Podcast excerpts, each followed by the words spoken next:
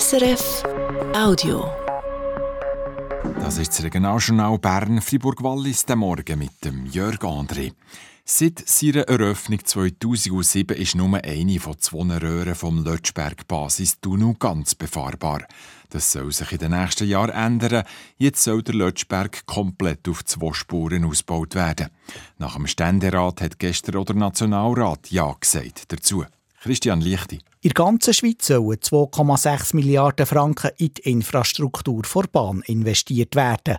Dazu gehört eben auch der Lötschberg-Basistunnel, wo beide Röhren komplett sollen ausgebaut werden der Vollausbau löst auch das Problem, wenn man den Lötschberg-Basistunnel sanieren muss. So kann man vermeiden, dass er dann komplett gesperrt wird.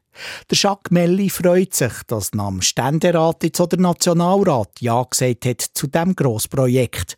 Der ehemalige Walliser Staatsrat ist Co-Präsident vom Lötschberg-Komitee, das sich seit Jahren eben für den Vollausbau einsetzt. Das war unbedingt nötig, sonst hätten wir während fast ein Jahr lang zwischen Bern und Wallis alles schließen sollen. Und auch für Internationalverkehr das ist eine Linie, die vom Rotterdam startet bis in Italien, bis Genova. Und wir sind noch eine kleine Strecke und das war unbedingt nötig, die zwei Röhren zu haben.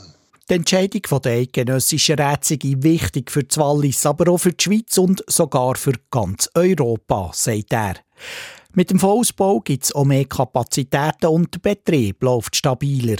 Von dem profitiert nicht nur der Güterverkehr, sondern auch das Wallis als Tourismuskanton. Von 140.000 Tonnen CO2 pro Jahr aber auf null. Das wird die Stadt tun. Bis 2050 wird sie klimaneutral sein. Für das Ziel zu erreichen, setzt die Stadt auf die Wirtschaft, aber vor allem auch auf die Bevölkerung.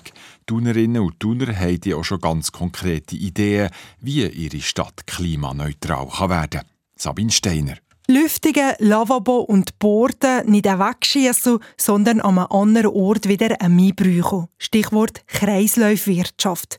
Mit der Idee hat das Architekturbüro aus der Region punkten und ist gestern Abend Thun prämiert worden.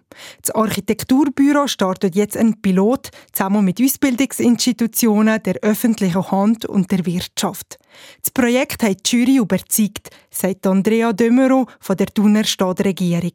Auch weil es im Bausektor noch viel Potenzial geben, CO2 zu sparen. Als Verwaltung bauen wir ja auch viel bauen und sind dort sicher auch daran interessiert, auch das Fachwissen einzufließen. Also es geht wirklich um neue Zusammenarbeitsformen, die wir hier probieren Für das gibt es jetzt 20'000 Franken Anschubfinanzierung. Aber auch auf kleinere, weniger komplexe Ideen aus der Bevölkerung setzt die Stadt Thun, wenn es darum geht, den CO2-Zielen einen Schritt näher zu kommen. In den letzten Wochen haben Thunerinnen und Thuner noch Ideen eingegeben, wie sie selber die Stadt nachhaltiger machen Ganz konkrete und umsetzbare Ideen waren gefragt, sagt Andrea Dömero. 36 Vorschläge sind eingegangen, elf in die enge Auswahl gekommen. Zum Beispiel ein Klimauhr mit in einer Stadt, wo du aktuell Energieverbrauch von einer Stadt anzeigt, oder ein Ferienpass-Angebot für Kinder. Oder eine Idee ist schon ein Nachhaltigkeitsführer für die Stadt Thun. Dort geht es darum, dass man weiss, wo in Thun man kann nachhaltig konsumieren kann. Sei es das Essen und Trinken, einfach ein bewusster Konsum steht dort im Vordergrund. Ein Monat lang kann jetzt die Bevölkerung online abstimmen, welche Ideen einen finanziellen Zustupf verkommen wie steht es um die kulturelle Identität vom Oberaargau, also von der Region, wo auch nicht die bekannteste ist im Kanton Bern? Die Antwort liefert momentan der Oberaargauer Kunstmonat, wo seit Anfang Februar Werk von rund 60 regionalen Kunstschaffenden in elf Kulturhäusern zu sehen sind. Der Querschnitt sei auf viel Resonanz gestoßen, sagt Raphael Dörig, der Leiter vom Kunsthaus Langenthal wir haben ja zwei so Vernissagenwochenende gehabt, da sind wirklich die Leute zirkuliert. Es hat sehr viele Leute gehabt. Unser Gästebuch ist voll wie fast nie mit positiven Rückmeldungen. Also man kann sicher nicht von einer homogenen Szene reden, aber äh, es ist sicher auch etwas, wo, wo die Leute verbindet. Am nächsten Freitag ist das Langenthal ein Fest zum Kulturmonat.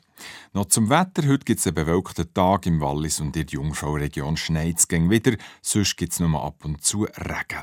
2 bis 5 Grad zeigt das Thermometer jetzt. Später wird es 8 bis 10 Grad.